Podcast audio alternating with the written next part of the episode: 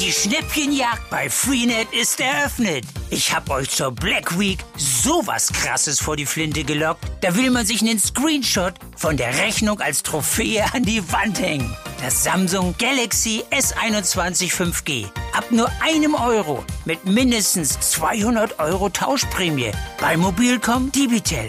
Und bevor jetzt alle davon Wind bekommen, schießt euch den Deal jetzt auf freenetdigital.de. Man ist es ja inzwischen auch gewohnt, dass es immer wieder neue Schutzverordnungen gibt und dass es Anpassungen der Regeln gibt. Das macht sich halt, würde ich sagen, eine gewisse Pandemiemüdigkeit breit. Aber viele sagen auch, ähm, es hilft ja nichts, also machen wir es jetzt eben. Seit gestern gelten in NRW die neuen Corona-Regeln mit deutlichen Verschärfungen, vor allem für ungeimpfte. Was bedeutet das für unseren Alltag und wie gut funktionieren die Kontrollen? Darüber sprechen wir heute im Aufwacher. Aufwacher. News aus Bonn und der Region, NRW und dem Rest der Welt.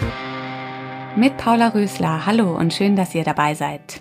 Bis Ende des Monats haben wir im Aufwacher statt der üblichen zwei Themen ein Thema für euch, das wir besonders ausführlich besprechen. Und wenn ihr mögt, abonniert uns gerne in eurer Podcast-App.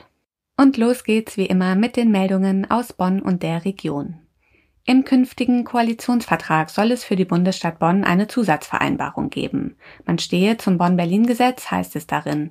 Auch soll Bonn als internationaler Standort weiter ausgebaut werden. Im Kapitel Multilateralismus heißt es, Zitat, wir werden den deutschen Sitz der Vereinten Nationen in Bonn stärken. Zitat Ende. In den vergangenen vier Jahren war es unter dem bisherigen Bundesbeauftragten für den Berlin-Umzug und den Bonn-Ausgleich, Bundesinnenminister Horst Seehofer, zu keinem ernsthaften Verhandlungsgespräch gekommen.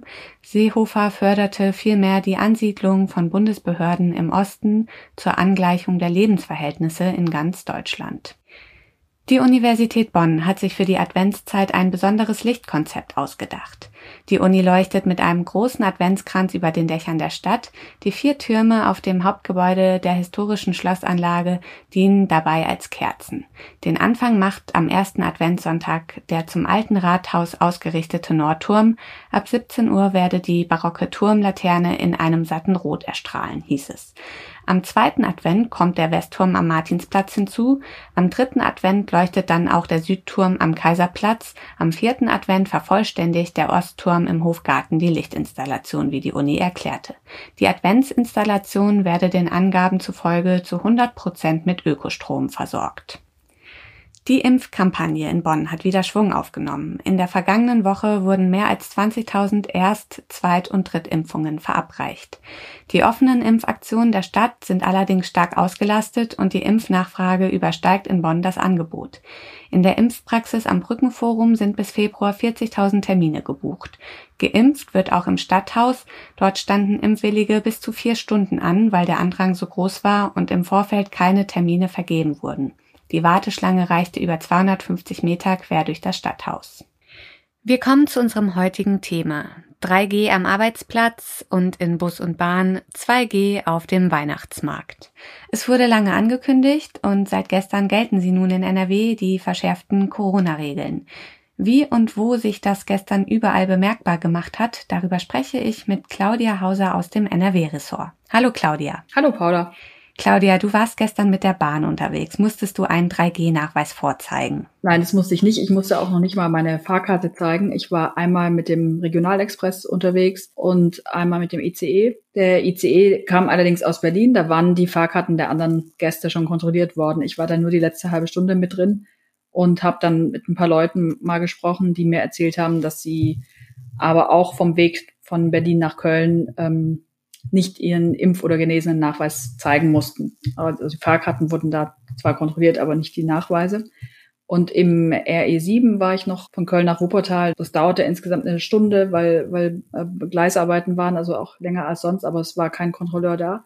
Was ja ab und zu auch so ist, aber es wurden jedenfalls auch keine Fahrkarten oder ähm, Nachweise kontrolliert. Und da war es auch bei einigen Leuten so, dass sie die Masken auch nicht richtig auf hatten. Da hatte ich den Eindruck, dass sie da öfters fahren und es einfach auch nicht so genau nehmen. Viele haben das aber mitgekriegt, dass, dass es verschärfte Regeln jetzt gibt, hat mir eine Frau erzählt, aber wurde hier jetzt auch nicht kontrolliert. Und wie war die Stimmung unter den Fahrgästen?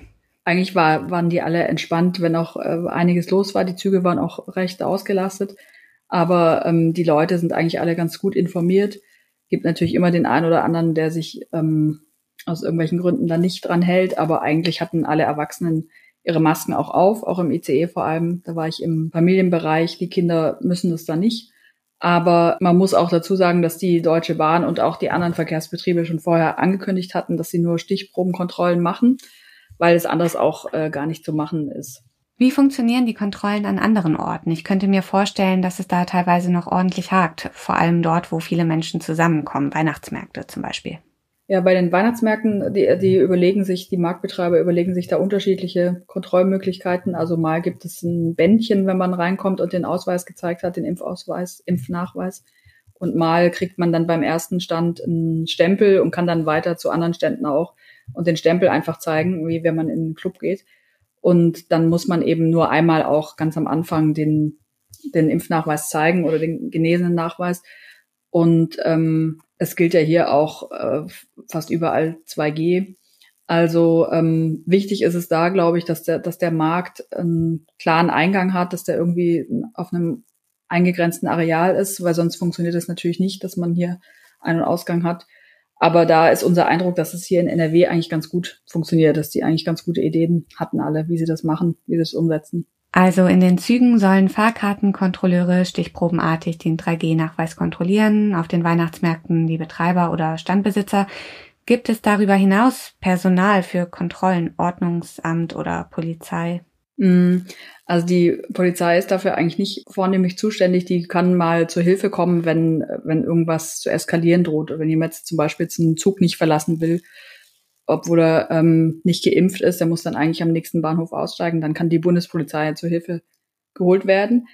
Aber ähm, es fehlt wohl insgesamt an Kontrolleuren. Also der nordrhein-westfälische Städtetag hat jetzt unseren Ministerpräsidenten aus NRW, Hendrik Wüst, um Unterstützung gebeten und hat eben darum gebeten, dass die Polizei bei der Kontrolle der Maßnahmen unterstützend eingreift. Wie sah es denn in den Testzentren aus? Ich vermute mal, da gab es gestern wieder lange Schlangen. Ja, sehr lange Schlangen. Mein Kollege war in Düsseldorf in Flingern und da hat man ihm gesagt, dass es äh, ähm, jetzt am Mittwoch die längste Schlange gab, seit die dieses Testzentrum eröffnet haben. Und die hatten auch keine Testkits mehr und mussten dann früher zumachen ähm, und Leute auch wegschicken.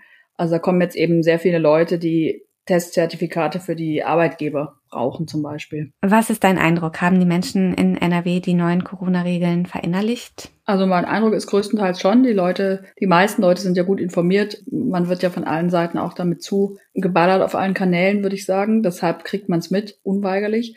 Aber, und man ist es ja inzwischen auch gewohnt, dass es immer wieder neue Schutzverordnungen gibt und dass es Anpassungen der Regeln gibt. Es macht sich halt, würde ich sagen, eine gewisse Pandemiemüdigkeit breit. Aber viele sagen auch, ähm, es hilft ja nichts, also machen wir es jetzt eben. Und wie schätzt du das ein? Glaubst du, dass diese Regeln Wirkungen zeigen werden und die vierte Welle brechen können?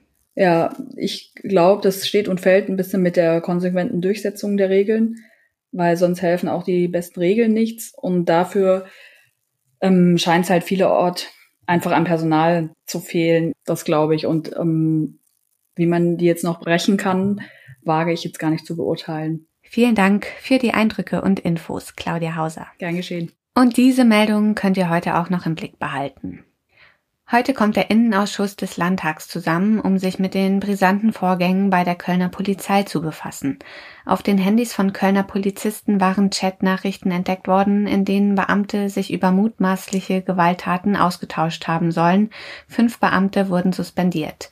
Die Ermittlungen waren nach dem Tod eines 59-Jährigen ins Rollen gekommen.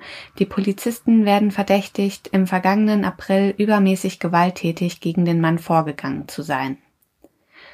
Bundespräsident Frank-Walter Steinmeier kommt heute nach Gütersloh. Er nimmt an dem Festakt zum 25-jährigen Jubiläum der Bürgerstiftung Gütersloh teil. Die erste deutsche Bürgerstiftung überhaupt. Steinmeier würdigt das Engagement für die Stadt Gütersloh. Die Stiftung ist die Keimzelle eines bundesweiten, mittlerweile mehr als 400 Stiftungen umfassenden Netzwerks, in dem sich viele Menschen für das Allgemeinwohl engagieren. Heute ist der internationale Tag gegen Gewalt an Frauen. Zu diesem Anlass erstrahlen heute weltweit und auch in NRW viele Gebäude in Orange.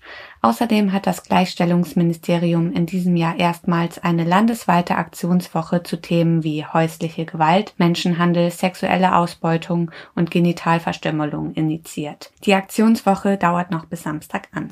Zum Schluss noch das Wetter. Und was soll ich sagen? Es ist November und daran lässt das Wetter auch heute wieder keinen Zweifel. Es ist neblig, trüb und nass, gegen Nachmittag hier und da Sprühregen. In höheren Lagen gibt es vielleicht sogar einen Hauch von Schnee. Temperaturen bis zu 6 Grad. Das war der Aufwacher vom 25. November. Ich bin Paula Rösler. Vielen Dank fürs Zuhören und kommt gut durch den Tag. Mehr Nachrichten aus Bonn und der Region gibt's jederzeit beim Generalanzeiger. Schaut vorbei auf ga.de.